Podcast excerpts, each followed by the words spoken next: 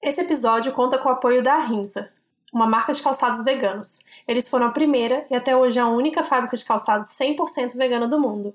Obrigada, Rimsa, por estar do nosso lado na construção desse mundo mais justo, responsável e amoroso. Vocês estão ouvindo Outras Mamas com Bárbara Miranda e Thaís Goldcorn. E esse é o episódio 74. É Chuchu ou Camarão?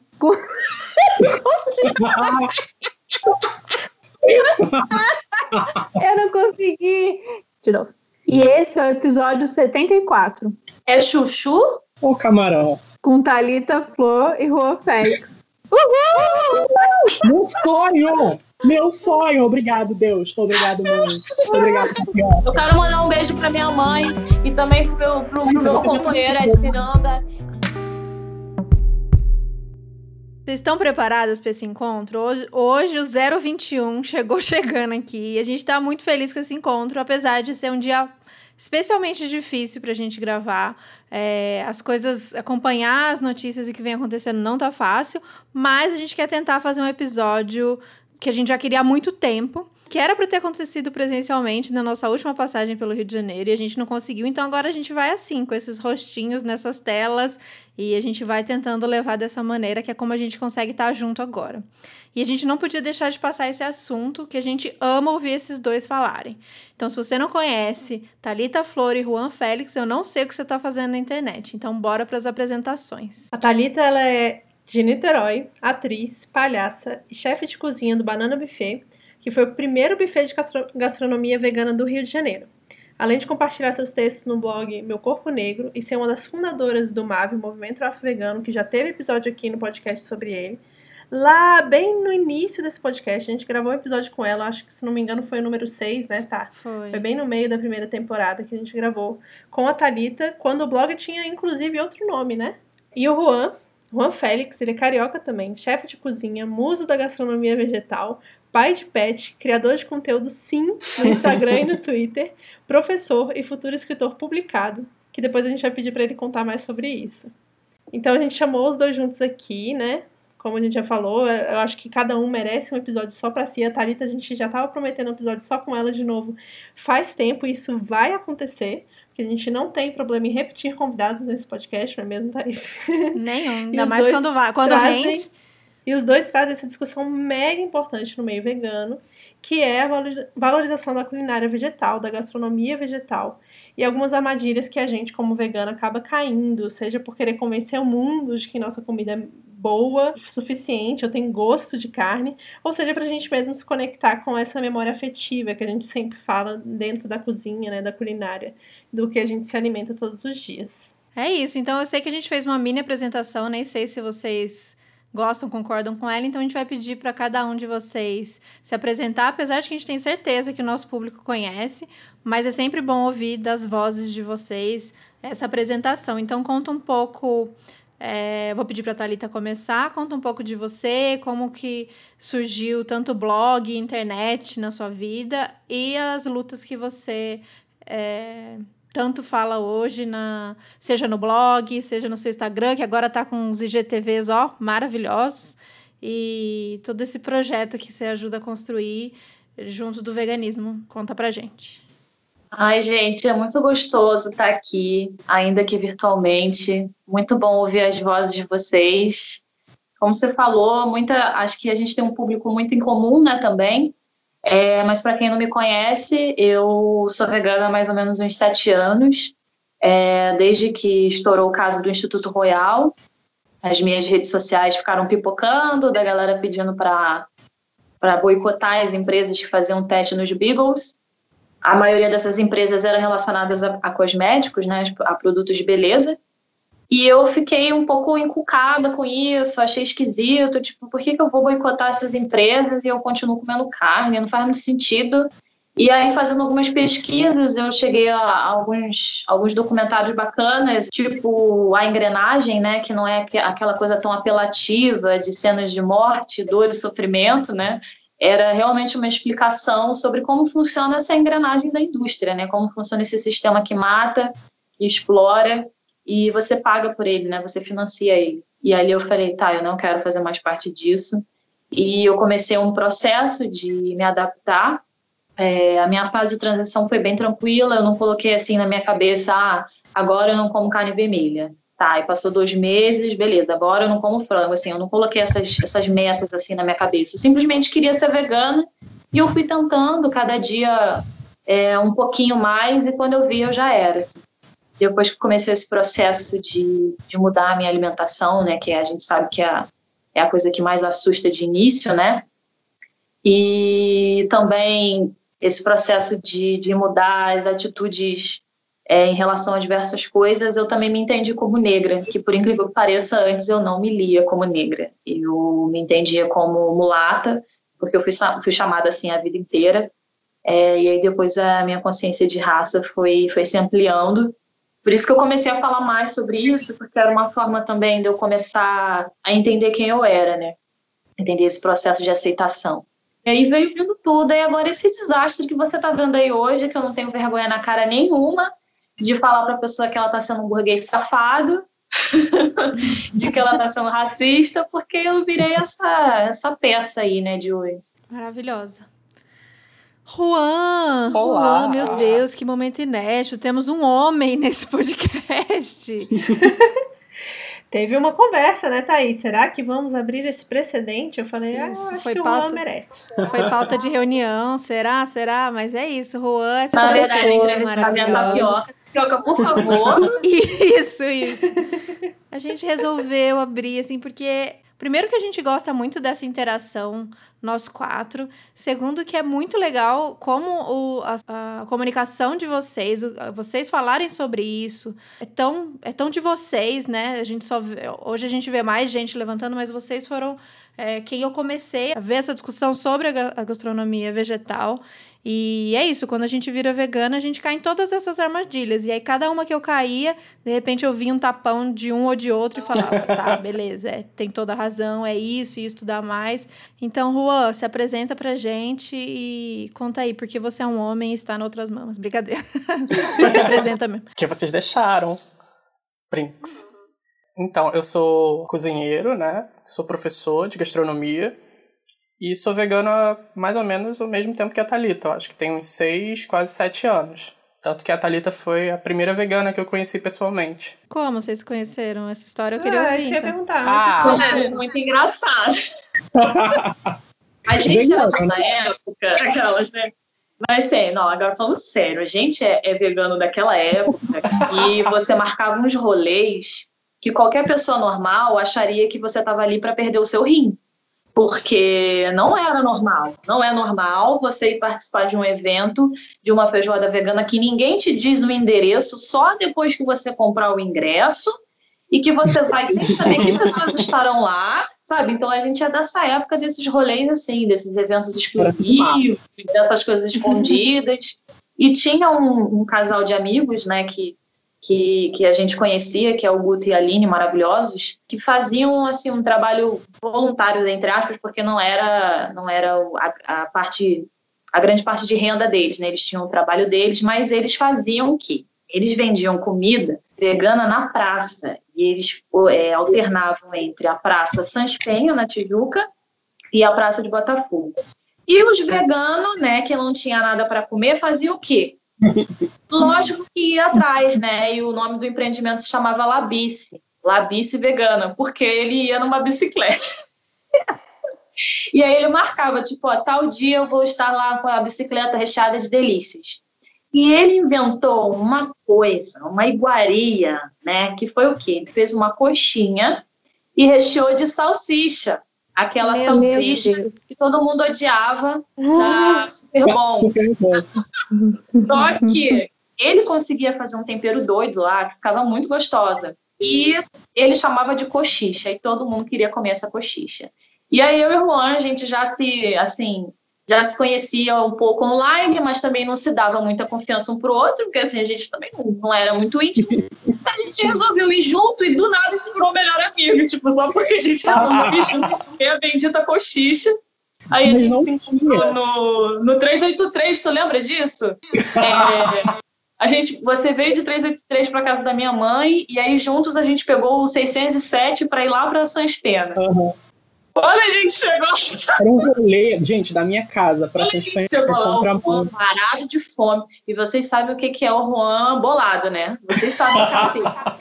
Gente, quando ele chegou lá varado de fome, cadê minha coxicha aí? Bora comer. Tinha acabado. Tinha acabado tudo. Meu Aí a Deus. Vini, tadinha, ela que cuidava das partes do- dos doces, né? E ela levava algumas coisinhas assim só para fazer um, só para fazer um cheiro, né? Ela não vinha com muitos doces, era só um cheirinho, porque quem fazia mesmo a- a- os quitutes era o Guto, né? E aí tinha acabado tudo, não tinha nada, não tinha nada. Ele levava pizza, levava essa coxicha que era super famosa, levava um monte de coisa.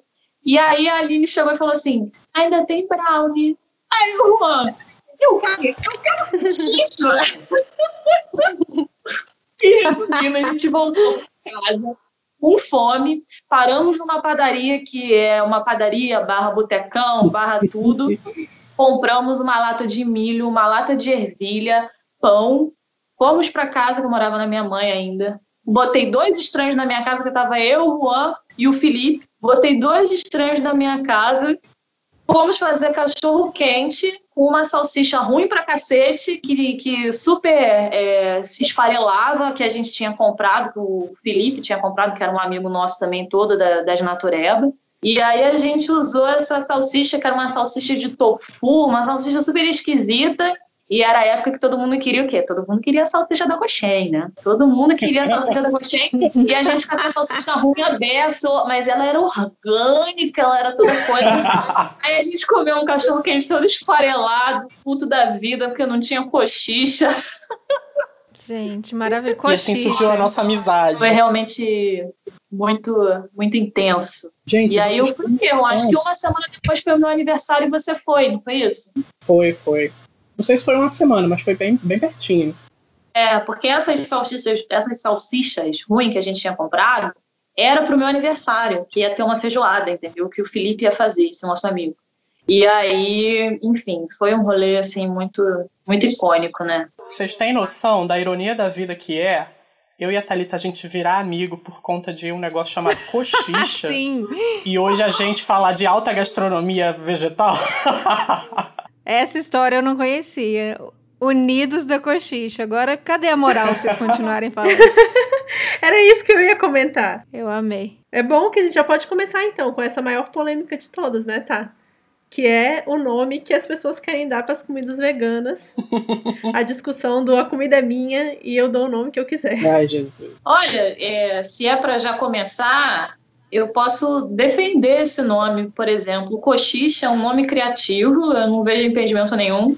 Que é uma brincadeira, né? Porque de fato era uma coxinha recheada com salsicha, né? Coxicha. Diferentemente de um salgado ser reduzido a tipo coxicha, é, coxinha recheada com salsicha de porco vegana, sabe? Sim. Então acho que é gente. por esse caminho que a gente tá indo, sabe? Uhum. Sim, até porque salsicha vegetal existe, né? E tá tudo bem. Exato, eu acho que eu acompanhei a repercussão do vídeo que a Thalita fez. Quem não assistiu, a gente vai colocar no Medium para vocês assistirem, que era justamente sobre essa questão da de precisar colocar, um, ao invés do vegetal, que é o nome de algum, é, de algum animal, de algo de origem animal. E algumas pessoas entenderam que era tipo uma, um preciosismo em não chamar. é, tipo assim, ah, igual os carnistas falam com a gente, ah, se não é coxinha de frango, não é coxinha.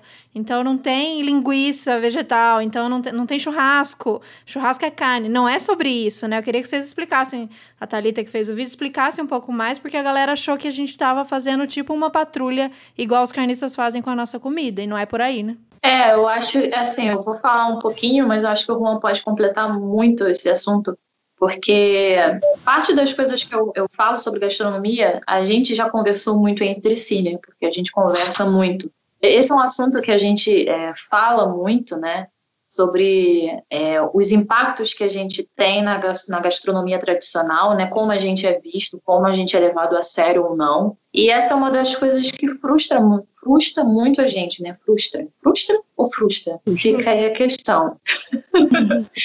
É, e assim, isso é uma coisa que deixa a gente bem chateado, porque a gente faz um trabalho muito grande e às vezes essas pessoas cagam em cima do nosso trabalho inteiro, né? Eu falo logo no início do vídeo que eu não sou contra simulacros e parece que as pessoas pularam essa parte do vídeo, né? E muita gente falou, Talita, você não precisa ficar se explicando, porque qualquer pessoa que não quis entender isso está sendo desonesta com todo o conteúdo, assim, ela realmente não ela não quer conversar sobre isso, entendeu? Não vale a pena o esforço. Por exemplo, vendo assim receitas né, na internet, é, se você vai procurar, por exemplo, uma receita de tartar vegano, o que, que é um tartar, né? E o que seria um tartar de origem vegetal, né? Ele é completamente possível, é completamente legítimo. O próprio Jacan faz tartar vegano, né? Considerado o rei do tartar aqui no Brasil, ele, ele já, já mostrou como se faz um tartar de origem vegetal. Mas eu já vi receitas de tartar manipulando a carne de soja, cozinhando a carne de soja, temperando a carne de soja e informando igual um tartar só para parecer estaticamente igual uma carne moída crua, sabe? Levava beterraba, levava... Gente, isso não é um tartar, saca? Não é um tartar, porque a carne já, assim, entra né, é, em outra técnica. Eu acho que reconhecer quais os nomes você coloca tem muitos impactos, que é sobre isso que a gente está falando, né? Uhum. Maravilhoso, é isso. Acho que a gente precisa colocar em várias caixinhas diferentes para não confundir muitas pessoas, porque de fato isso é um tema muito novo, né? A gente quase não vê esse assunto sendo falado, sendo debatido por aí. E a gente precisa botar isso em umas caixinhas separadas para facilitar esse entendimento. Né? Então eu e a Talita, o que, que a gente fala? A primeira coisa, é, não existe é, tartar vegano, porque vegano não é nomenclatura de nada. Né? Vegano é o que a gente é, não é a comida. A comida é vegetal e ela precisa ser chamada pelo que ela é. Então, se você pega um tartar e faz com beterraba, você é um tartar de beterraba. E ponto. Né? né? Desde, Desde que, que as técnicas de um tartar, que é usar uma carne crua ou algo cru, sejam aplicadas. Então, como a Thalita falou, a soja foi cozida. Já, Já perdeu a essência do tartar logo de cara. Então, vamos lá. Não existe X prato vegano. Existe X prato de X ingredientes. E a outra coisa é que a gente, não vou dizer que não existe, mas a gente não acha muito interessante ficar atribuindo nomes de animais aos nossos vegetais. Então, ah, eu fiz esse empanado aqui de shimeji. É um empanado de falso peixe, de um filé de pescado vegano? Não, gente, é um empanado de shimeji. A gente precisa exaltar esse alimento vegetal pelo que ele é e não pelo que ele não é. Então a gente já tem essas duas diretrizes aí. É, muito sobre quando de chegar nas feirinhas, acho que foi você falou, Juan, pessoalmente, que chegava nas feirinhas veganas e aí às vezes tinha um salgado ou uma torta e aí você me acho que foi isso que rolou, não sei se foi, foi essa conversa desse jeito, que perguntou do que que é essa torta? E aí eu falei, ah, vegana. Porque a pessoa que estava vendendo, ela não detalhou os ingredientes. E para mim pouco importava, porque, porque era vegana e eu tava comendo, e é isso, tava gostosa.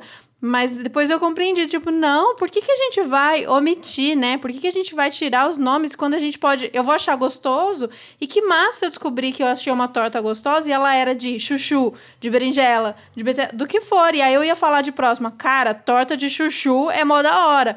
Enquanto fica esses nomes que a gente não sabe o que é e a gente continua rebaixando os ingredientes vegetais como menos gostosos ou menos interessantes, né?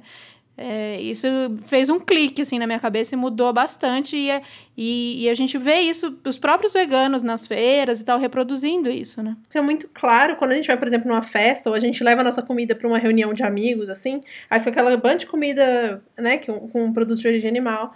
É, na mesa, aí tem a sua lá no cantinho, você deixa lá no cantinho só pra dizer que levou, né? Que vai ter comida para você no caso. E aí as pessoas perguntam, ah, mas é o quê? Aí sempre vai ter alguém que vai te interromper e vai falar, ah, não, esse daí é vegano. É tipo assim, esquece, não tem comida em cima da mesa, sabe? Não é um alimento. Esse é vegano, é só para os veganos e só os veganos vão comer. Sim. Sim. Só pegando um gancho nisso que a Thaís falou, de, ah, de esconder, né, o que, do que é feito exatamente aquele, aquele prato, é porque isso, esse erro que a gente está caindo, a gente está caindo no mesmo erro das comidas tradicionais, em geral, junk food. Porque você pergunta para uma pessoa que come salsicha o que, que tem na salsicha, ela não sabe te responder. Você pergunta o que, que do que, que é composto o hambúrguer que ela está comendo, ela não sabe te responder. Aí tu vai chegar pra um vegano e falar, do que, que é essa empada que você tá comendo? Ah, não sei, ela só é gostosa. Isso vai totalmente de encontro ao que a gente prega de autonomia alimentar, de conhecer o que você está comendo. Sim, Uhum. total. Igual quando, por exemplo, ah, e ainda assim, completa, né? Ah, essa empada de quê? Nossa, deliciosa, empada de falso camarão. Aí você pergunta, do que que é feita essa merda? O que, seria falso camarão, gente? Pode ser qualquer coisa, pode, Pode ser qualquer, qualquer coisa. Então é muito importante a gente saber o que, que a gente está comendo e o que, que a gente está cozinhando. E acho que muito do, do argumento que a gente pode ouvir de quem faz essa comida e vende é de que, ah, mas a- as pessoas têm resistência. Se eu falar que é chuchu, não vai vender. Mas acho que faz parte da gente criar juntos, né? Essa consciência. Se essa é a nossa, se essa é a nossa luta de fazer com que as pessoas se alimentem mais de vegetais e valorizem os vegetais e conheçam e, e depois de aprender de ter comido numa feira, chegue em casa e saiba fazer igual, eu queira reproduzir, acho que faz parte dessa nossa luta, né? A gente não vende. Quem vende comida vegana e é da causa, não vende por um acaso, né? E tá, dá super para fazer isso. Eu vou dar um exemplo aqui que eu acho que quase todo mundo faz. A carne de jaca.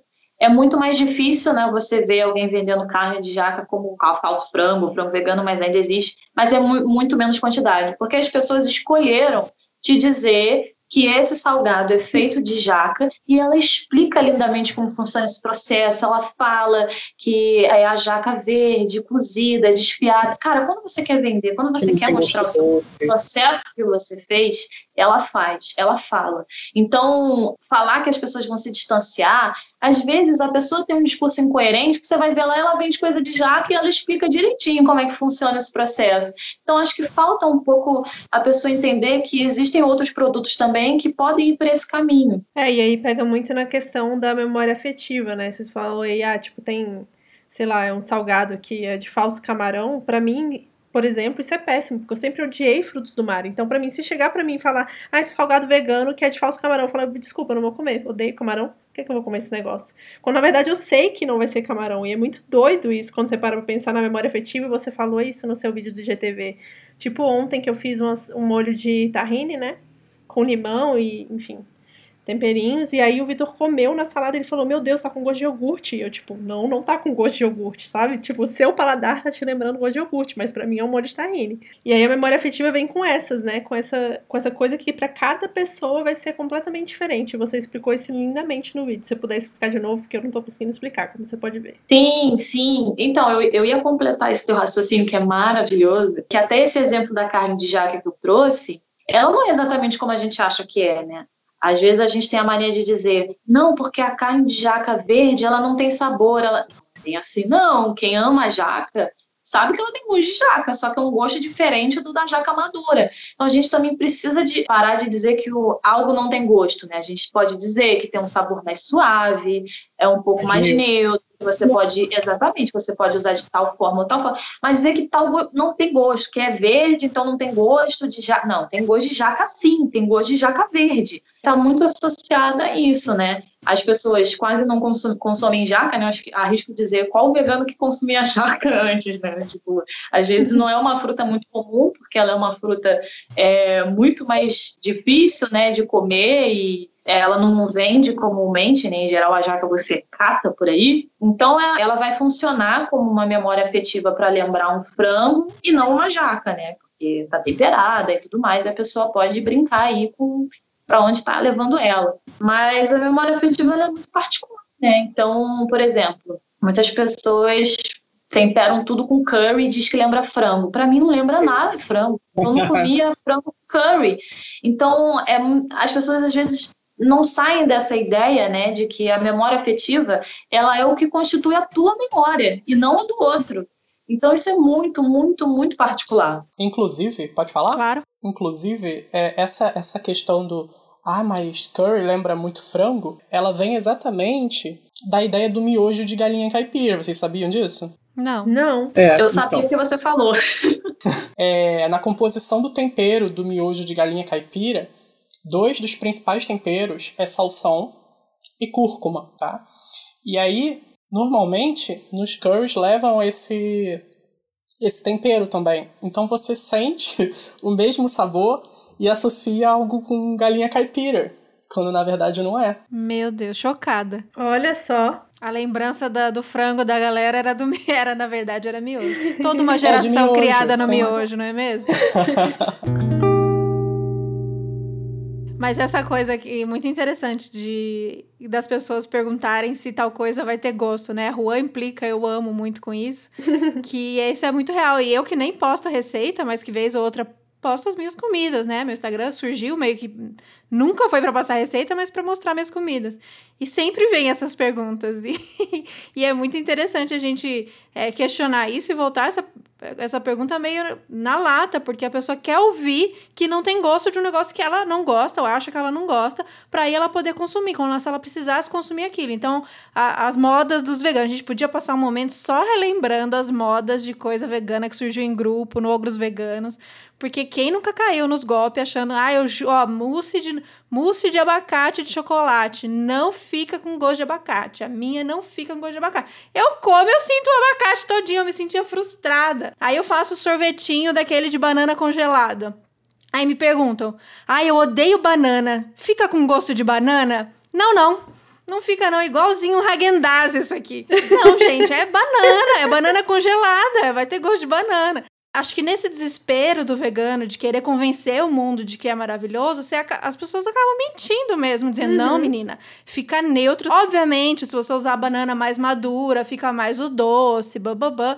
Mas é banana, gente, não vai deixar de ser banana.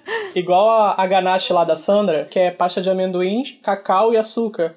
Ah, mas fica com gosto de, de pasta de amendoim? Não, fica com gosto de alcatra. Não, não. Gente, é claro que fica. Eu amo. Pessoas, elas só perguntam isso porque elas não sabem que a manteiga tem gosto da manteiga. que, Da né, manteiga, o- exatamente. Elas, elas ah, acostumaram com esse sabor e acham que eles são neutros, que eles não têm gosto. Aí quando pergunta se um azeite de ervas tem gosto de manteiga, porque elas né, desassociam, né, o paladar também de quem consome produtos de origem animal é muito imaturo, não sei, sei se dá pra dizer. Que é a pira do leite vegetal, Uhum. né? Que uma galera que, Que, acaba, acaba, de, de, virar virar vegana, vegana, acaba de transicionar, fica desesperado. Eu sempre recebo essa pergunta. pergunta. Ai, amiga, Ai, me ajuda, me qual que é o ajuda, leite mais neutro? Porque todos têm gosto. Mas sim, sim, todos têm gosto. Uns mais, outros menos, todos têm gosto. Leite de vaca também tem gosto. Eu entro nessas com o Gui às vezes. Gui, imagina se a gente toma agora um, um copo de leite ou come uma coisa com leite. Eu acho que a gente vai sentir um gosto, assim, maluco de gordura, de nossa, a gente não vai estar acostumado. Nossa. Fica- Deve ficar na língua, sei lá. Sim. São cinco anos aqui sem comer. Fica um ranço na língua, sem querer eu tomei uma vez. É. Não consigo nem explicar. Mas isso é o neutro, né? E que os ingredientes tradicionais têm sabores característicos, a gente que normalizou esses sabores. Você pensa num- numa realidade paralela onde todo mundo é vegano e aí tem um movimento de pessoas carnistas, e aí alguém aparece com um quindim. E aí alguém fala: "Mas fica com gosto de ovo?" É lógico, gente. É exatamente a mesma questão, entendeu? E como a gente acostuma, né, gente? Você falando do quindim, eu mesmo quando eu comia doce, eu comia quindim, eu ficava desesperada com gosto de ovo. Nossa. Eu não gostava de quindim. E aí eu fui insistindo. E daqui a pouco, pra mim, quindim era um doce neutro, tranquilo. Eu não Exatamente. sentia o cheiro, eu não sentia o gosto. Agora, se eu passo aqui no centro de São Paulo, que tem a casa Matilde, que é uma casa portuguesa, na esquina eu já sinto o cheiro do ovo. Então, o nosso olfato também muda bastante, né? É, a gente aprende às vezes não só a acostumar, como também a mascarar, né? Por exemplo, o pudim, né? O pudim leva ovo para poder chegar naquela consistência e ele só não tem gosto de ovo porque ele é entupido de leite condensado, né?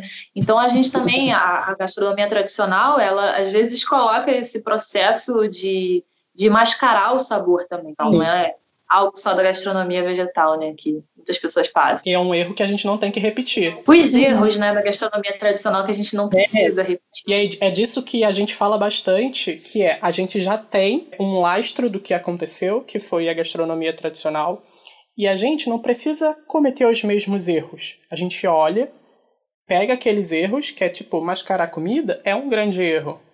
E não faz isso na nossa. Constrói a nossa a partir de outros pilares, entendeu? Sim. Sim. Aí uma coisa só que eu acho que com relação à, à comida né, vegetal, principalmente nos industrializados veganos, Juan, que você fala bastante, que tipo, ah, você vai no mercado e tá lá, feito à base de plantas, que na verdade vem do termo em inglês, que é plant-based, né? Que é tipo assim, a base do alimento é plantas. E aí você fala, tá, mas é o quê? Qual, planta que é, né? Alface, é, sei lá, é, um, é uma samambaia, um Rúcula, cacto. samambaia, espada de São Jorge. O que, que eu tô comendo? E aí sobre a valorização dos ingredientes em si, né? Sim. Porque também a gente, no geral, não só os veganos, né? Todo mundo come tanto industrializado que não sabe mais o que tá comendo. A gente sempre fala do documentário do Muito Além do Peso e vamos continuar repetindo até as pessoas, todo mundo assistir e entender o quão sério é essa questão dos industrializados, né? Nossa, eu tava falando isso com o Juan, acho que semana passada, porque tem uma grande diferença de eu chegar, do Juan chegar e falar, eu sou uma cozinheira, que a minha gastronomia é a base de plantas, né? A gente até gosta um pouco de falar a base de plantas, porque eu particularmente gosto de traduzir as palavras, né? Então, esse papo chegar e falar assim, ah, minha gastronomia é plant-based. Não, minha gastronomia é a base de planta mesmo, entendeu? Eu gosto de falar assim. Então, assim, tem uma grande diferença da gente se denominar nesse grupo, né? Para a gente vender um hambúrguer dizendo a base de plantas. Esse a base de plantas é a propaganda principal ou é só um íconezinho dizendo que ele é, ele é de vegetais, né? Porque a partir do momento que você esconde do que ele é feito, você, sabe, se sente comendo uma incógnita. E às vezes as pessoas também, isso acaba refletindo no trabalho de pessoas que trabalham com gastronomia vegetal, porque elas acabam não conseguindo construir um simples cardápio. É, eu estava falando isso com o Juan semana passada. É, a gente estava lendo um cardápio e o cardápio vendia hambúrguer e aí tinha tipo assim hambúrguer de grão de bico, hambúrguer de lentilha, hambúrguer à base de plantas, era o outro hambúrguer. Eu não entendi a lógica disso, porque ele estava definindo o que, que era cada hambúrguer e de repente um hambúrguer à base de plantas. Obviamente deve ser o futuro burger, né? Então não faz muito sentido você escrever isso no meio do seu cardápio. Mostra é, justamente essa falta de estudo e às vezes uma falta também de. Cara, às vezes a gente só vai saber que tá errando quando outra pessoa chegar pra gente e falar assim: olha, tem alguma coisa muito errada aqui no, no, no teu cardápio. E isso, geralmente, quem faz é o nosso professor, né? O nosso professor que dá esse, esse encaminhamento, essa direção pra gente. Por isso que é muito importante a gente estudar a gastronomia, a gente estudar como como se monta as coisas que as pessoas se propõem a fazer, né? E aí eu tava pensando com ele, cara, como assim, sabe? Um cardápio que tava, tinha tudo para ser o máximo, né? A pessoa tava escrevendo lá tudo, e aí de repente um hambúrguer à base de plantas que eu não sei do que que é, né? Eu tenho que adivinhar, perguntar, enfim. É justamente porque é tanta coisa misturada que não é, tem que resumir isso na base de plantas porque não consegue definir o que que tem. Fiquei pensando aqui nisso que você falou sobre estudar, sobre professor, sobre a gastronomia. É, justamente pelo veganismo ser um movimento de que as pessoas passam a é, individualmente ter que cozinhar muitas vezes, porque acaba nunca cozinhou na vida, clássico do vegano, né? Não cozinhava, cozinhava muito pouco, cozinhava basicão, ou não cozinhava mesmo, de repente virou vegano, começou a fazer um monte de coisa, e aí começa a cozinhar, começa a descobrir as maravilhas da culinária, começa a ver vídeo no YouTube, reproduzir coisa, e aí não teve a parte do estudar gastronomia em si, porque a gastronomia vegetal é gastronomia. Então, existem processos que você não precisa bater cabeça, porque já existem, né? Existem coisas que já foram aprendidas, que já foram passadas. E aí, muitas vezes, acaba que, para a galera que acaba se formando, né, para se virar através da internet, aquilo passa como é, uma aula. Eu aprendi várias coisas com o pessoal do YouTube, de blog, de grupo. E eu queria que você falasse um pouquinho a diferença entre isso, entre uma galera que se vira para fazer receita e acaba é, passando isso para as pessoas e sobre o estudo mesmo, sabe? Existem as diferenças de uma coisa que a gente faz para a gente, outra coisa a gente faz profissionalmente, mas o quanto isso pode ser perigoso se as pessoas acharem que é a mesma coisa, sabe? O que eu acredito, né? A gente teve já umas três ondas de cozinheiro vegano dentro do movimento aqui no, no Brasil. E essa primeira onda era aquela que qualquer coisa estava valendo sabe? Isso aí é vegano muito antigo que vai poder confirmar isso, mas tudo era muito novo, então tudo estava sendo descoberto ainda, né? É, então se aceitava muita coisa em prol de, ah, o importante é não estar matando animais. E aí depois veio uma segunda onda, que é essa segunda onda que a Thaís está falando aí, que vem se mantendo até hoje, que é de gente que aprendeu, que virou vegano e começou a cozinhar para si mesmo, e começou a aprender no, no YouTube ou em blogs mesmo, né? E, e aí passou a ensinar, por exemplo. Só que a gente já está entrando numa terceira, que é um grupo de veganos que está se propondo a de fato entrar na, na gastronomia e estudar sobre e saber as funções de cada coisa é, e mudar essa realidade para que a gente cometa menos erros possíveis, né? Para direcionar é, essa galera que está começando a cozinhar. Então é muito importante a gente saber diferenciar isso. É, é ótimo que a gente tenha pessoas autônomas ensinando é, receitas na internet, com ressalvas, porque algumas pessoas que ensinam são bem ruins e desperdiçam ingredientes. Sim. Mas é ótimo. E a gastronomia tradicional também tem disso, né? Você entra no YouTube tem tem lá é, um fulano, sei lá, que está ensinando um pudim. Mas também tem a Paola Carosella, que está ensinando um pudim de uma maneira menos errada, porque é, ela estudou para aquilo, ela sabe as técnicas e tudo mais. É isso que precisa, as pessoas precisam entender. As duas estão coexistindo. E uma não pode sobrepor a outra. Mas a parte da gastronomia estudada, técnica, ela precisa ser ouvida e levada em consideração demais para que a gente consiga construir algo bem estruturado daqui a um tempo. É, eu completaria assim esse raciocínio que ficou bem completo, né, do, do Juan, assim, quase não teria nada para dizer, porque, enfim, a gente tem muita sintonia também, né?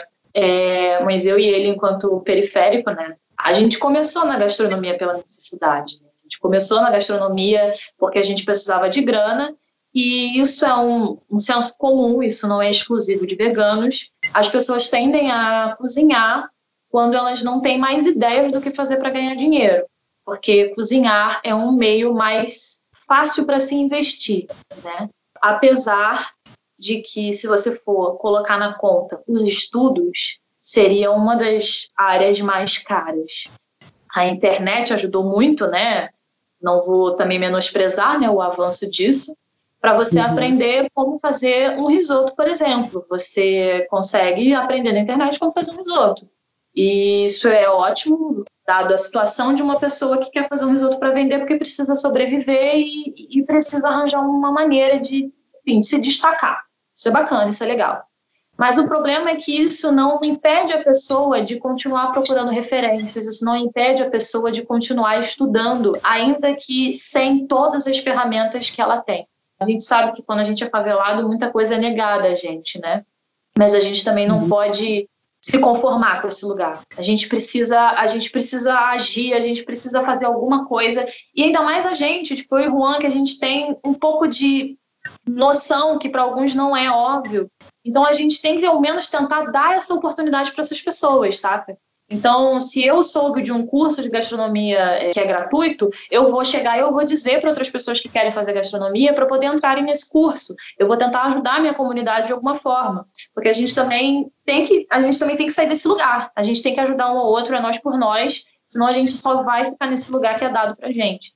Então, é, acho que tirando as pessoas que veem essas coisas na internet começam a ensinar só por ah, só para compartilhar, né? Vamos dizer assim, ah, compartilhar aqui minha comidinha e tal. Tem as pessoas que se sentem com propriedade para ensinar, lecionar. Eu acho que isso também é uma grande diferença, né? Você pegar a tua comida, tu vender e falar, compra quem gosta do meu tempero, é isso aí. E da galera que está ensinando, da galera que está se propondo a ser professora, dar oficinas, né? Que teve um boom aí de oficinas veganas, oficinas para lá e para cá. Então, é, é, quando você se propõe a ser professor, isso é muito delicado, isso é muito sério, muito sério mesmo. E a gente cai no, no exemplo que, que eu e a Thalita a gente sempre conversa, eu acho que eu tinha comentado com ela e ela falou no vídeo, que assim, eu sou falante de português, todos vocês são falantes de português isso necessariamente significa que eu sei lecionar português? Entendeu?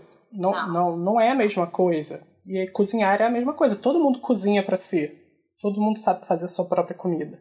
Isso necessariamente significa que eu sei ensinar o que é, o que é cozinhar? A gente tem uma profissão assim muito. A gente é muito cobrado, né?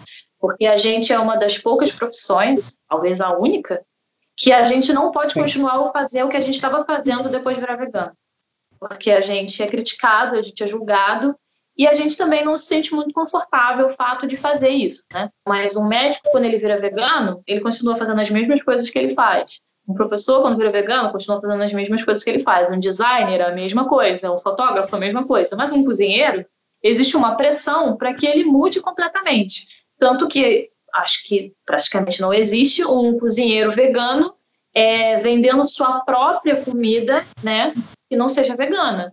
A gente vê, sim, pessoas que são cozinheiras veganas trabalhando em estabelecimentos que não são veganos, mas dificilmente, quando ela tem o próprio empreendimento, ela mantém algo que, que não é vegano. Então tem essa pressão em cima da gente para a gente se readaptar, para a gente se remodelar, e ao mesmo tempo a gente tem que lidar com essas pessoas se considerando chefes, se considerando cozinheiras, tanto que tem uma grande diferença de você saber cozinhar o teu próprio alimento e fazer bem para poder sobreviver, para poder ter gosto para a vida, e tem uma grande diferença de você fazer profissionalmente, né? Infelizmente é uma profissão que ela se embola muito. E também tem um lance que você começou falando, que para esse rolê de fazer receitas e divulgar na internet, tem uma questão de classe muito forte aí, né? Porque a galera consegue produzir vídeos incríveis com todos aqueles utensílios e bancada, e sem falar internet, celular. Então, até para esse momento de propaganda, né, de propagação das receitas veganas,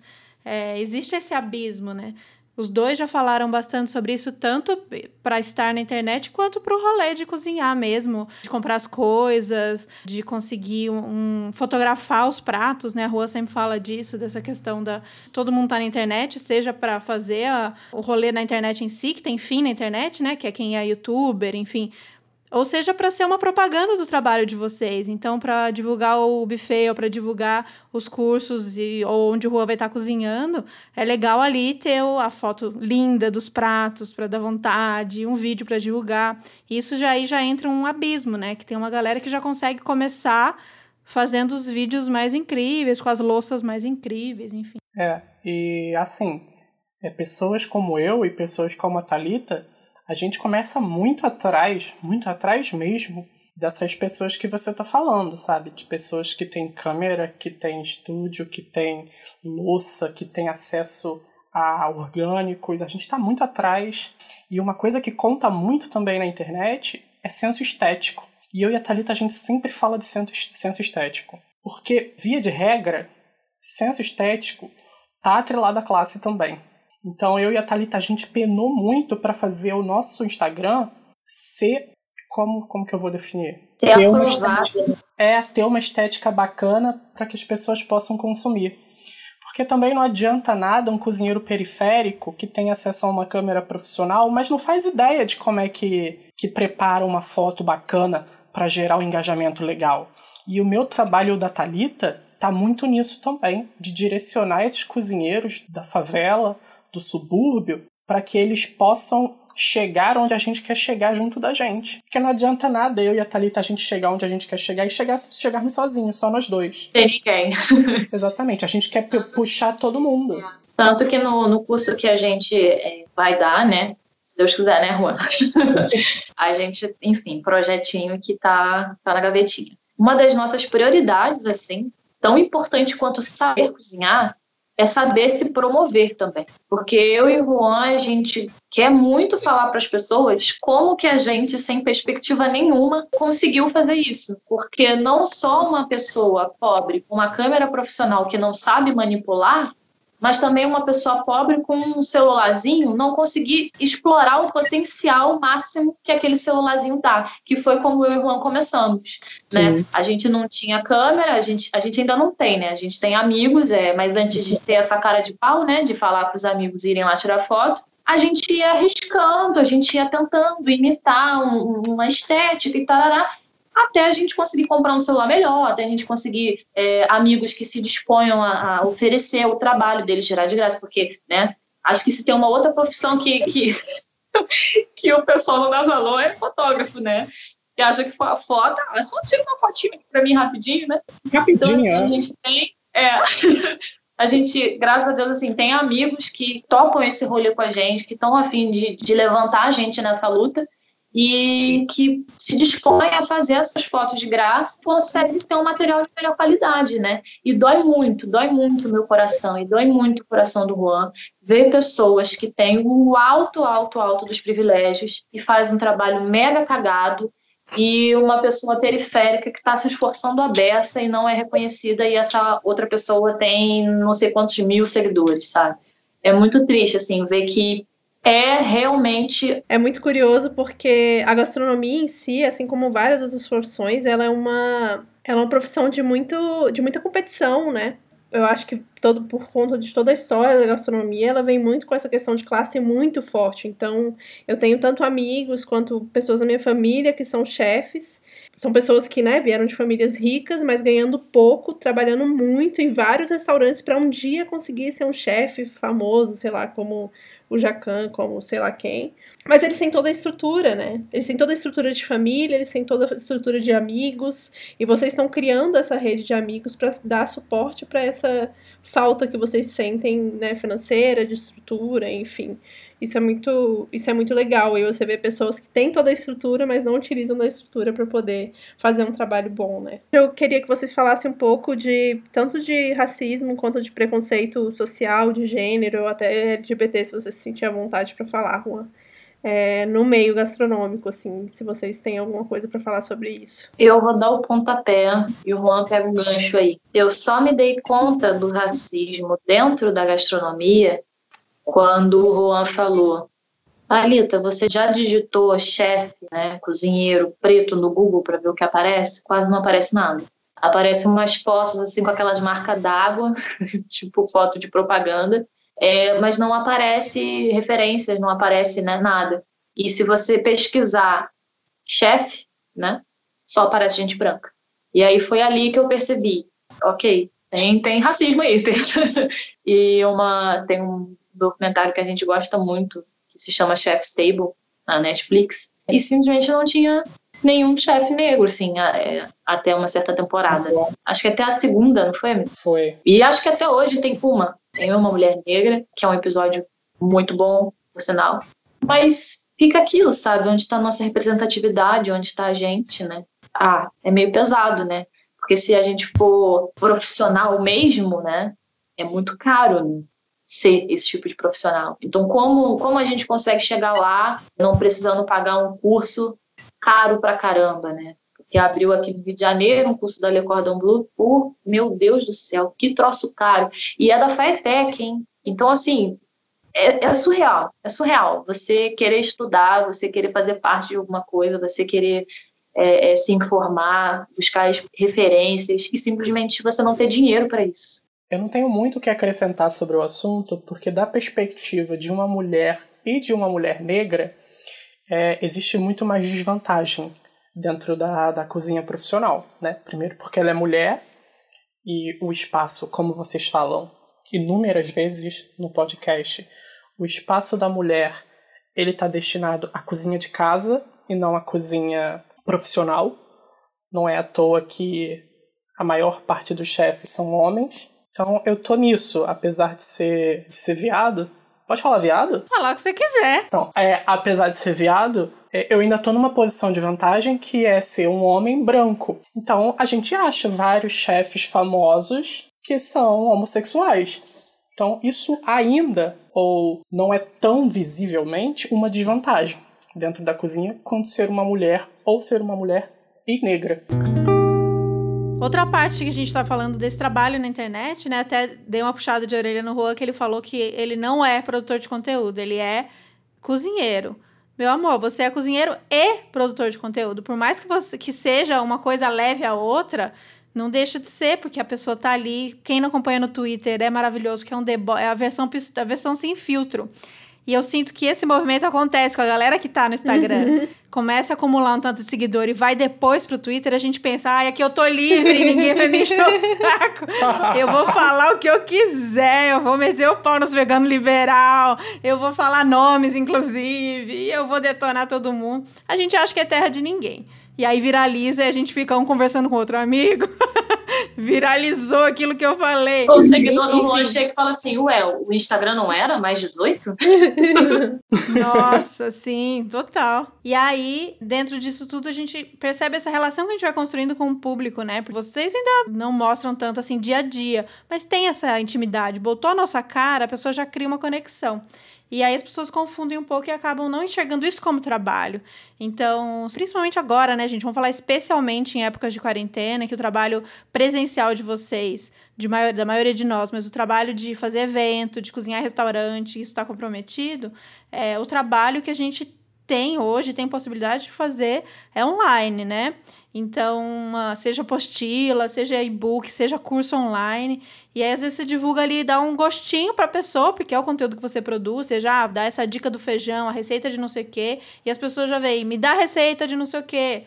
Me ensina não sei o quê, porque eu fiz não sei o quê e não deu certo. Como vocês lidam com essas reações, assim, desses pedidos que, das pessoas que não consideram isso trabalho? Porque isso é o que vocês têm para oferecer, né? Como trabalho. Eu acho que seguindo esse gancho de que a gastronomia ela é uma profissão muito delicada quando você vira vegano, né? É as pessoas acharem que o nosso trabalho ele tem que ser 100% ativismo, né?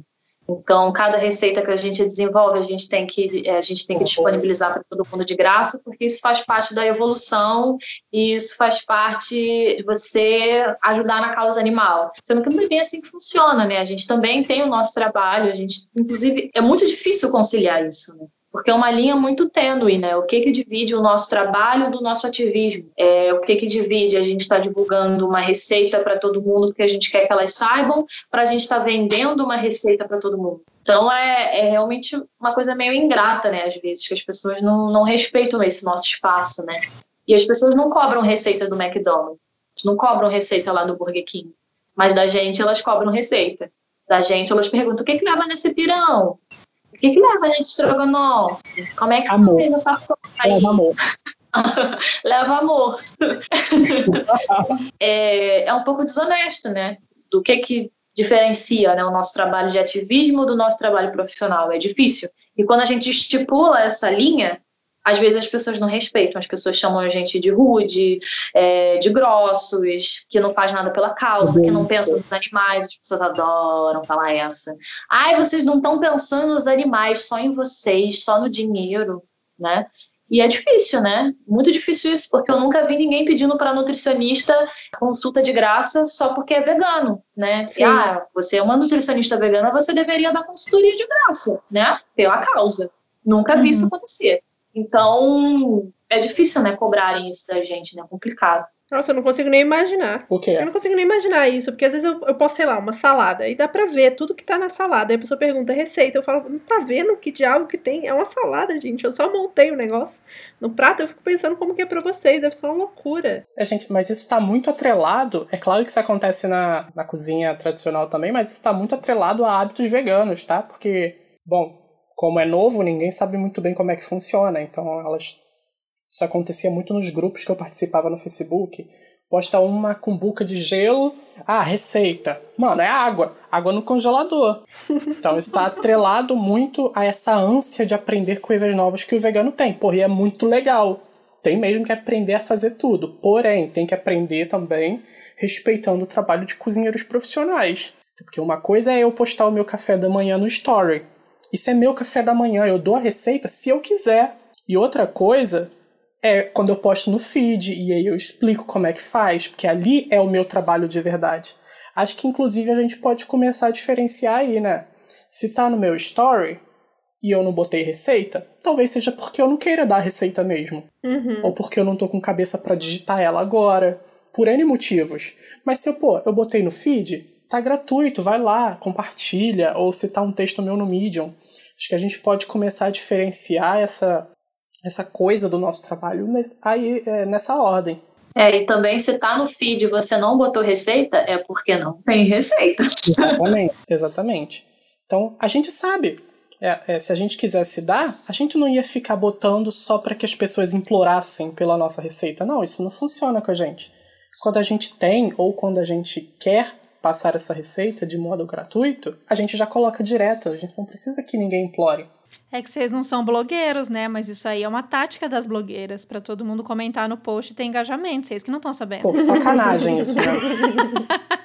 Mas, ó, essa conversa me lembrou aquele post, não sei se vocês lembram, um post da, da Sandra Papa Capim, que é citada em todo episódio, e talvez eu tenha esquecido no último, que ela fala muito sobre isso, dessas perguntas, né? Você posta uma coisa, ah, mas quanto tempo dura na geladeira? Se eu trocar o orégano pelo não sei o quê? Essas perguntas que tem isso do Rô falou, dessa ânsia de tipo, eu preciso fazer, então me, me dê todos os passos, porque eu preciso fazer e eu não posso errar, e enfim, você fez e deu certo, eu quero fazer igual. É, mas que fala muito sobre a nossa desconexão né, com a cozinha, com a nossa pouca autonomia nesse sentido de testar. A cozinha é teste, né? Eu lembro muito da forma como meu pai cozinhava. Meu pai nunca foi de seguir receita. E ele não tinha medo de experimentar, sabe? Eu ficava meio brava. Se ele seguiu uma receita, ele ia com o que tinha em casa. Ele tinha é, orégano ao invés de não sei. Ele ia, ele não, é, é tempero, é seco, tem um gosto tal, e ele ia experimentando. E eu ficava, pai, mas é, vai dar errado, tem que seguir a receita. Então, saber, como ela fala, acho que isso nesse post, é saber quando que tem que não dá para brincar, tem que seguir a receita mesmo, que é um bolo. O bolo tem coisa que não dá para você brincar com ele, é quantidade X, é quantidade X. Mas que, no geral, numa comida de panela, gente, você não tem um, você tenta um outro. E conhecer os ingredientes faz você saber o que, que dá para trocar ali na hora. Então, acho que tem essa, esse desespero também de querer seguir exatamente. E nessa de seguir exatamente, a pessoa que divulgou a receita tá num país, você tá no outro. Tá num, num estado, você tá no outro. E você vai atrás daquele raio, daquele negócio que você nunca viu na vida, porque na internet falaram que é legal. Quem não caiu nisso, né? Eu caí bonita, gente. Então, tem essa, essa desespero do, do vegano dele querer seguir o que alguém já tá fazendo. Como você não conhece nada, alguém falou, você vai seguir aquilo, né? Então, acho que mais do que passar uma receita e, e jogar aquela receita lá, é o trabalho que vocês fazem de estimular é, essa autonomia em cada um e de entender o que a, função de cada ingrediente num prato, entender a questão que o Rô sempre fala, o que, que é a gordura, a importância da gordura, a importância do ácido. Porra, isso, isso muda, isso me deixa livre para testar qualquer coisa na minha cozinha. Exato. Se você conhece o que, o que cada alimento, o componente, o que cada ingrediente faz dentro de um preparo, você tem mais liberdade de, de variar. Ah, mas eu não tenho azeite. Ah, gente, então usa óleo de coco, então usa óleo de girassol, usa óleo de soja. Vai, vai testando, né? A Sandra agora tá com uma ótima, uma resposta ótima quando ela posta alguma receita, que ela, ela põe assim: "Ah, mas eu posso substituir?" Não sei. Testa na sua casa e me conta. Porque é isso, né? A gente tá a gente tá te dando o suporte para que você faça. E aí é com você. E tem uma outra coisa muito importante, é que as pessoas acham que se eu passar a receita inteira, ela vai fazer igual. E não vai. Se eu e a Thalita, a gente estiver junto, e a gente tiver o mesmo mise en place, com as mes os mesmos ingredientes porcionados, e fizer o mesmo prato, ele vai sair com um gosto diferente. Porque existe uma coisa chamada tempero da mão, que é particular de cada um. Hum, delícia! O tempero da mão é particular de cada um, entendeu? Eu recentemente lancei esse e-book, né?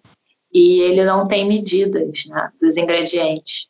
Eu converso com a pessoa, né, de uma forma muito intuitiva e, enfim, é, é realmente um resgate, né, também a, a ancestralidade e a pessoa tentar ser o mais autônomo possível na cozinha. E eu só recebi, assim, a maioria dos feedbacks tem sido positivos e eu acho que foram três pessoas que comentaram sobre o fato de não ter, de não ter medidas, sendo que elas comentaram a mesma coisa. E é uma coisa que eu digo logo no início do livro. Eu falo que esse livro não tem, não tem medidas, é, mas que a pessoa não precisa se preocupar com isso, porque esse não é um material profissional e que isso é realmente uma tentativa dela instigar isso em si mesma. E essas três pessoas que até agora comentaram que sentiram falta das medidas, elas falaram: é porque eu estou começando a cozinhar agora e aí eu estou meio perdida e isso faz falta para mim. Então é realmente uma, um medo de se jogar, mesmo que você está começando agora. Tudo bem, eu entendo que você está começando agora, mas se na receita tem grão de bico, batata doce, cebola, alho, e você sabe que a, a receita é uma sopa de batata doce com grão de bico, você tem que comprar mais o quê, né? é uma sopa de ce... muita cebola e o grão de bico e a batata doce só um pouquinho, né? Então, assim, falta a pessoa também se jogar e tentar entender toda a situação que eu estou expondo para conseguir se sentir à vontade com isso. E todas elas que falaram isso tinham isso em comum. Ai, que eu tô começando agora e eu sinto muita falta. E é óbvio que eu converso muito com essas pessoas, tiro todas as dúvidas e tudo mais, mas tento falar para elas para não terem medo de buscar essa autonomia. Porque eu já peguei receita de internet, eu fui fazer kibe, primeira vez que eu fiz kibe vegano na minha vida, tipo, um tampão, eu simplesmente salguei o kibe. Eu, eu, os meus amigos é, foram comer lá, né, que a gente estava fazendo uma reuniãozinha, e eles ficaram me sacaneando, chamaram de kibe do mar, porque estava salgado pra cacete. Depois eu fui ver a receita, e era tipo duas, sei lá, duas colherzinhas de, de chá, de sal, e eu botei duas colheres enormes. Tipo, como é que eu não usei meu senso crítico? Olha quanta massa eu tenho aqui. Tá nesse automático de seguir receita, né? Não se questiona, né? Ah, por que, que eu tenho que botar o pré-aquecer o forno? Precisa tanto tempo para aquecer no forno? Hum, não sei. Como é que é meu forno? Meu forno é grande? Meu forno é pequeno? Meu forno é elétrico? Então tudo isso influencia. E por isso que às vezes também certas receitas da gringa, elas não dão certo aqui, porque as pessoas na hora de converter não levam em consideração diversas coisas, principalmente que muitos deles lá não têm fogão a gás. Então, é, isso altera muito, muito o resultado. E as pessoas não sabem disso, né? As pessoas simplesmente são taradas em receita. Isso que o Juan falou, da época de grupo de Facebook é, de receita, uhum. nossa. Ai, tem receita, manda receita. Receita, tem receita? Manda receita. E as brigas que dá, né, quando a pessoa resolve não compartilhar a receita, dava briga nos comentários, egoísta e o caramba, e ficava aquele desespero. Agora eu fico pensando, será que essas pessoas faziam todas essas receitas que elas pediam? Né? Muito provavelmente não. Duvido. Duvido também. Agora, vocês lembram de alguma receita que rolou no grupo que bombou, ou que vocês fizeram e deu super errado, algum alguma sensação da época, assim. Eu lembro de algumas. O bendito Robson. Prometeram ser um frango vegano feito de miolo de pão e que é uma bosta. eu fiz Robson, gente. Eu fiz total. Mas uma, tem uma receita que eu amo, que eu tenho carinho. Craldinho. O que é craldinho? Me explica. Eu não sei, não, eu não, não tava no grupo.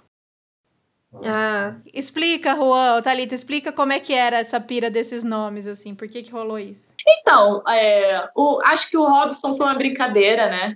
E eu prefiro que se chama Robson do que frango vegano, sinceramente.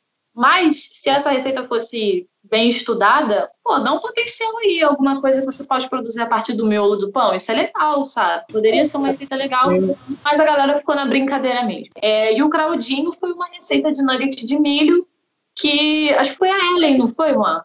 Não, não, foi uma outra, eu acho que foi Marina alguma coisa. Mas aí a pessoa falou, ah, eu não sabia o que chamar, eu vou chamar de craldinho. eu só é. dei um nome, assim.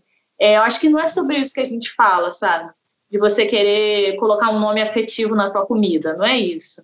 É, tem uma grande diferença de você chamar um nugget de milho de craldinho para você chamar nugget igual da sadia vegano, entende? Porque Sim. isso é super sensacionalista e não é. É, a menina batizou de craldinho porque quando ela fez, uma pessoa, acho que da família dela, disse: Ah, mas não é de frango, então não é nugget. Ela falou: Ah, comida é minha, eu chamo do que eu quiser.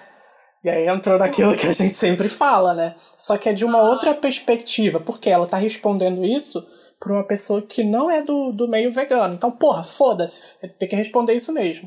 Agora, quando a gente se estrutura entre a gente, quando a gente tem profissionais comentando, aí o assunto já é outro. Exatamente. E, e, ainda, e ainda diria o seguinte: ela falou dessa forma para se defender total certa, mas era nugget sim, entendeu? Então é, é, é, é, também um pouco isso, porque ah, eu chamo minha comida do que eu quiser. Tem uma certa diferença. Tem uma certa diferença de uma pessoa que se protege fazendo um nugget de milho, vem um idiota e fala, isso não é nugget porque não tem frango. Né? Para uma pessoa que faz uma cenoura defumada com shoyu e chama de salmão vegano defumado e diz que chama a comida dela do jeito que ela quiser. Então também tem essa, essa diferença aí do contexto que você diz isso, né? Sim. Isso vale também para a galera é, alterar essa. Isso não é só exclusivo da culinária vegetal, mas a galera quer alterar receitas que são tradicionais e que, que carregam uma luta e carregam uma história como a a Sandra quando explicou do humus, do humus, e a galera, ah, humus de, de beterraba, ou humus, humus de feijão branco, enfim. Eu vi uma galera nessa época com argumento, gente, mas é meu, humus que eu que faço, eu chamo do que eu quiser, ou, enfim. tem, acho que tem esse limite aí também, né? Do, do respeito com as receitas tradicionais. Falo de, da importância de estudar, né, eu e Juan, porque se você estudasse, você saberia a diferença de uma releitura, né, de um prato, para algo que você quer tanto chamar daquilo que você fala é minha comida, né? É possível você fazer releituras de pratos trocando os ingredientes, mas não, não dessa forma tão ignorante, sabe? De, ah, é minha comida, eu faço do jeito que eu quiser. É, tem que ser muito didático nessa parte para não confundir as pessoas. A gente tenta ser ao máximo, né? Didático, porque, ah, por exemplo, o meu, eu tenho falafel de fradinho. E aí, algumas pessoas já vieram me questionar: nossa, mas se você troca é, o grão de bico por feijão fradinho, continua sendo um falafel? Continua. Dentro do que? Dentro daquilo que a gente sabe que é o falafel, que é uma leguminosa triturada, crua e frita por imersão. Então, não importa que leguminosa eu use, vai continuar sendo um falafel, porém uma releitura de falafel, não é um falafel original. Até porque o falafel original nem era feito só com grão de bico, era feito com fava. Então, o que a gente conhece de falafel já é uma outra releitura de um povo. Muito bom, gente. Queria que vocês falassem então dos seus projetos, como é que estão aí os planos. Não humilhar dizendo que os projetos dele futuro são intercâmbios, né? Não é nada, não é nada. Ah, o meu setor ele tá totalmente parado, né? Não só porque não tem ninguém fazendo festa nesse momento, que eu também não aceitaria, né? Não, nunca colocaria a minha equipe em risco, né? Antes mesmo de mim. É, mas também porque ninguém está tendo cabeça de planejar, né? No início da quarentena, assim, depois de acho que um mês mais ou menos, eu fiquei muito assustada porque não tinha nem gente planejando o casamento para 2022, sabe? Que seja. Mas eu não tinha nem pedido de orçamento. E aí depois, agora recentemente, assim, mais ou menos uns 20 dias, tem voltado, a galera tem começado a, a se sentir mais à vontade para planejar coisas futuras, né? Mas eu escolhi não, não vender comida, né, durante é, esse tempo, porque é uma logística um pouco complicada para mim, que, que mora é, no morro mais alto, né? Ter que ficar descendo o tempo inteiro, subindo, ia ser complicado para mim. Então eu, eu, resolvi esperar, ficar quietinha, ver o que, que ia acontecer. Agora eu estou fazendo, vou vender comida no Dia dos Namorados, né?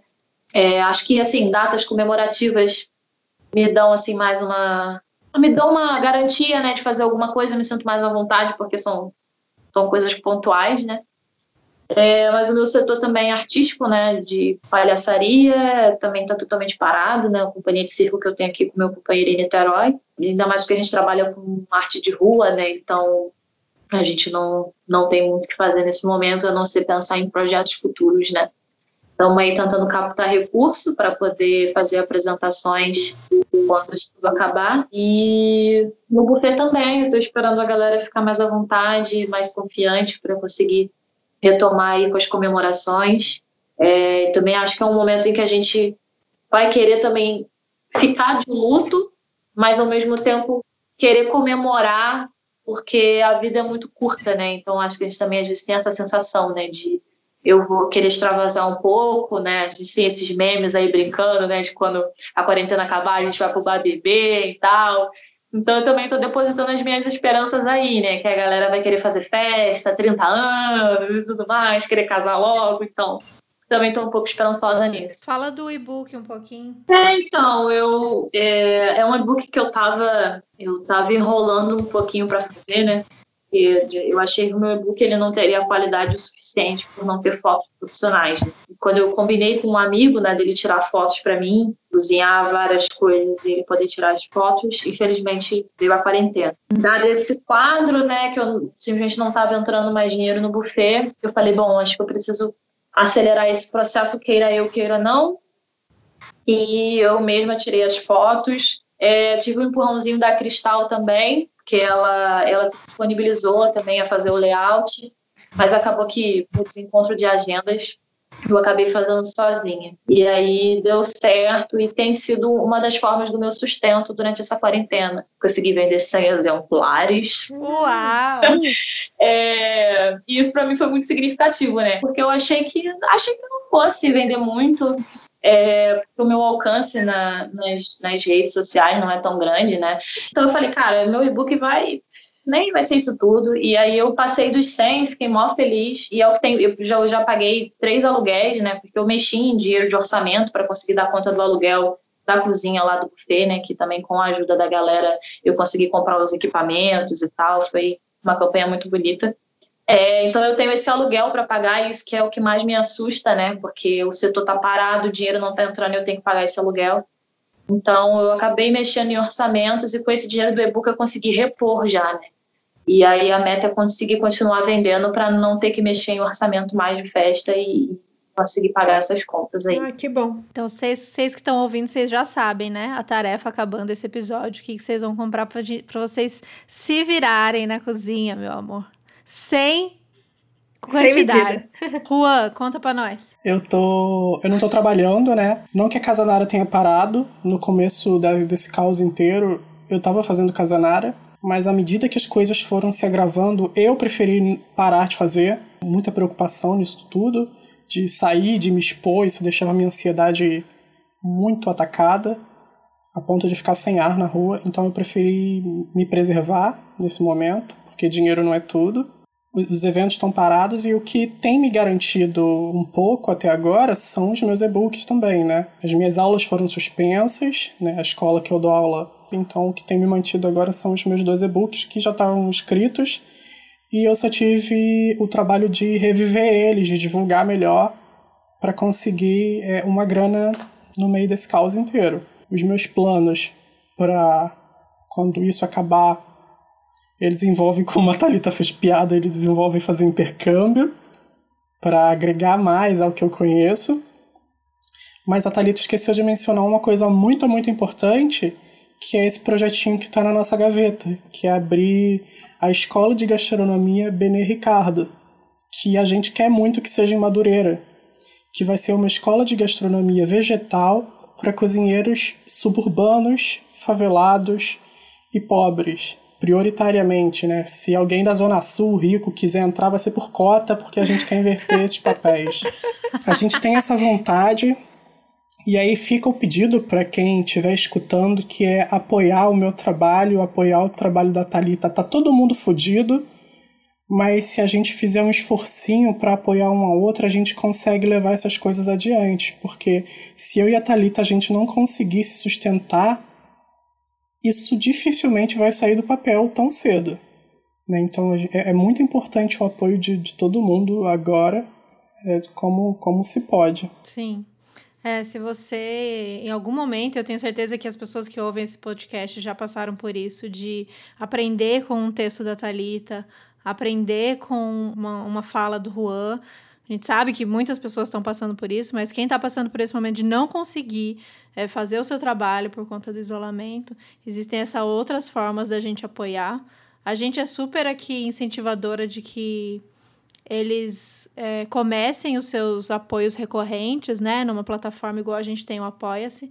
Tem os e-books, tem as apostilas, tem formas de divulgar o trabalho, divulgar o Instagram, que seja, para que mais pessoas conheçam é, esse trabalho tão, tão importante que os dois fazem, ainda mais agora vocês sabendo que tem esse projeto tão lindo vindo aí. Acho que é mais uma, um incentivo para a gente apoiar cada vez mais. Se a gente já amava esses dois, agora tem um motivo mais um, né, na minha lista de inúmera de tanto que eu amo vocês, mais um motivo aí para apoiar e para divulgar, para ver esse projeto crescer e para ver ele logo acontecendo. Ah, gente, é isso, foi lindo demais. Eu tô junto com a Thaís, tem que fazer o apoio sim. Inclusive, vamos sortear os livros dos dois esse mês, no final do mês. Boa, boa. Para os nossos vamos apoiadores, apoiadores. Para incentivar isso também para criar essa rede, todo mundo conhecer vocês, né? Porque vai que não conhece. Estamos aqui partindo do princípio que todo mundo conhece vocês dois. Que é importantíssimo isso. Mas muito obrigada, foi lindo demais. Amei ouvir vocês falando e conversar com vocês. É, foi ótimo. Parecia uma mesa de bar, só faltou a cervejinha, né? Eu adorei o convite, vocês são maravilhosas, o trabalho de vocês é muito necessário. Tava contando pro Juan que quando eu gravei aquele podcast com vocês sobre Marielle, vocês ainda estavam no início, assim, e agora é tão bom, tão bonito ver que o trabalho de vocês ficou mais potente, porque a divulgação ela é maravilhosa e todo mundo vai divulgando um pouquinho e quando vê é um trabalho muito orgânico, né? vira algo incrível. E é muito bom ver que o trabalho de vocês é reconhecido, porque é super necessário. Obrigada, amiga. Mesmo. É, a gente queria agradecer sempre, sempre, sempre as pessoas que estão apoiando a gente no Apoia-se. É, agradecer a Rimsa novamente, lembrar vocês que tem o, o código de desconto para comprar com eles, né? Outras mamas, só isso. Isso. É isso, gente. Vamos se apoiar nesse momento e que logo a gente vai estar junto. A gente sentiu que a nossa viagem dessa última para o Rio é, não foi do jeito que deveria Não. ser. A gente não conseguiu fazer evento na favela orgânica. Foi cancelado. As pessoas que queriam ver a gente também não viram. E Porque foi no meio de tudo, foi quando estourou tudo. Então a gente tá. A primeira coisa que a gente quer fazer quando isso tudo passar é voltar pro Rio, encontrar vocês aí e a gente ficar junto um pouco, ter essa conversa, comer mais comida de vocês, passear, se abraçar. Gente, imagina como vai ser isso? Se abraçar. Muito doido. Eu nem lembro como é mais. Obrigada, gente. Obrigada, gente.